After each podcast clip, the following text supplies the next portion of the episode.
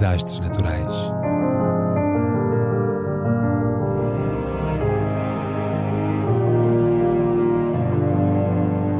Por António Araújo.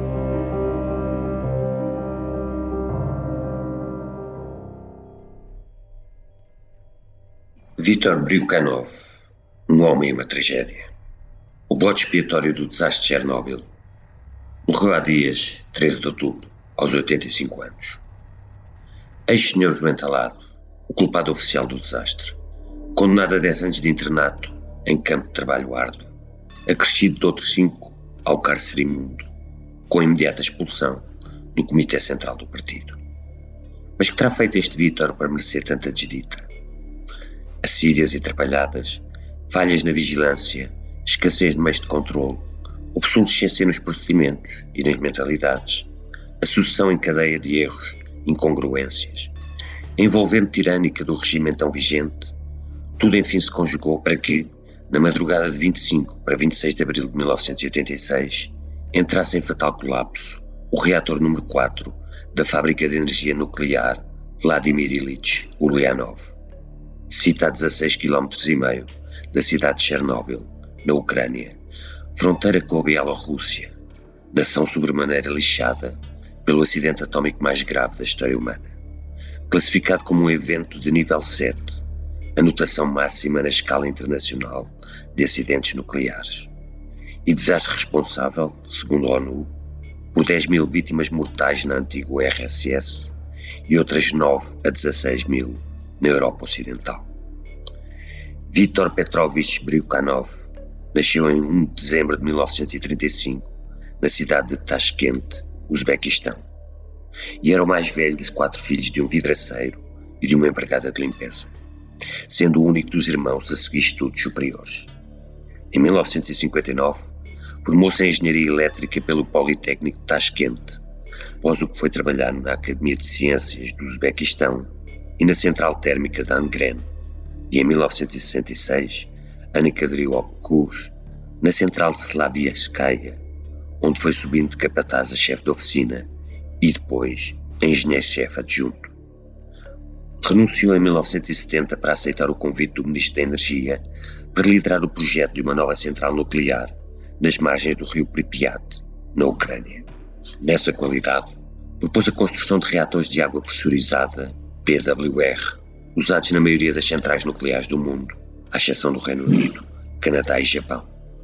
Mas razões económicas e de segurança levaram as autoridades a impor o RBMK, um modelo soviético de reator refrigerado a água leve e moderado por grafite.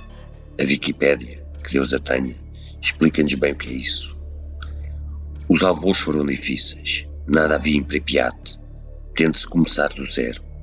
Materiais, operários, técnicos, habitações, tudo foi levado para lá, erguendo-se uma aldeia piloto, Lesnoy, para onde Vítor se transferiu com a mulher Valentina, que conhecera na fábrica de Angren, e com os filhos de ambos, uma menina de então seis anos e um moço menor ainda. Em 1972, mudaram-se para Pripyat, entretanto edificada, mas os trabalhos da central atómica estavam enguiçados por falta de verbas, materiais e mão de obra. E os atrasos foram tantos que Bryukhanov chegou a apresentar a carta de missão ao titular da energia, que lhe não aceitou. Cinco anos depois, em agosto de 1977, ultrapassados todos os prazos, entrou em funcionamento o primeiro reator da central de Chernobyl e, em setembro seguinte, começou a ser produzida a primeira eletricidade de origem nuclear da Ucrânia. Em 9 de setembro de 1982, o primeiro incidente grave que Vítor minimizou. Uma fuga nas chaminés de ventilação dos reatores 1 e 2 espalhou partículas radioativas a 14 km de distância, chegando a Pripyat. O desastre maior ocorreria quatro anos depois, por volta da meia-noite do dia 25 de abril de 1986. No decurso de um teste de segurança, estava previsto reduzir a potência do reator para níveis mínimos, mas ela caiu em excesso, a raiar o zero, e, quando tentaram reanimá-la, tarde piaste.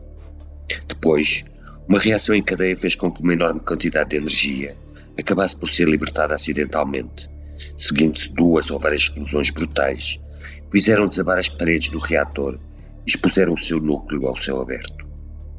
A contaminação radioativa atingiu a atmosfera e foi sendo largada durante nove dias pela Europa fora, com a Bielorrússia a sofrer os piores danos. É difícil saber quantos morreram por efeito direto ou colateral de um desastre que causou prejuízos naturais incalculáveis, obrigou à evacuação de mais de 100 mil pessoas num raio de 30 km em redor de Pripyat e custou algo como 68 bilhões de dólares aos preços de 2019. A tragédia permanece. Em 2017, foi necessário erguer um perímetro de segurança mais alargado, de modo a remover os resíduos, e o sarcófago de betão com que, em dezembro de 1986, se envolveu às pressas o núcleo candente. Prevê-se que as operações de limpeza só estejam concluídas em 2065. Brilkanov e a sua equipa cometeram erros diversos. Por exemplo, fizeram entrar o turno da noite sem preparação devida para o fatídico teste de segurança. O maior dos quais terá sido tentarem minimizar a amplitude da tragédia perante as autoridades às três da manhã do dia 26, com o telhado do reator 4 escombros, Bryukhanov continuou a assegurar a Moscovo que a situação se encontrava controlada.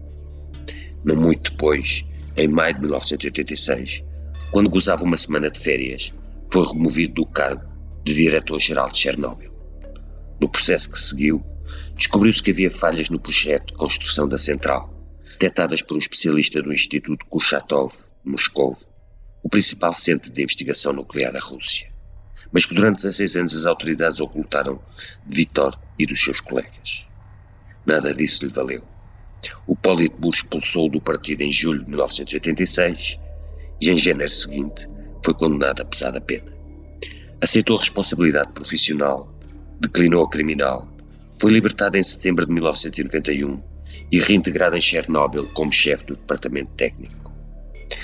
Fixou-se depois em Kiev, em trabalhar para o Crime Negro, a estatal ucraniana encarregada de limpar os danos da catástrofe. Aposentou-se em 2015, aos 80 anos, afetado por problemas de visão e vários derrames cerebrais. Morreu há dias em Kiev, 13 de outubro de 2021, com 85 anos. A causa da morte não foi revelada, talvez por ser assunto privado ou de Estado. Em todo o caso, coitado.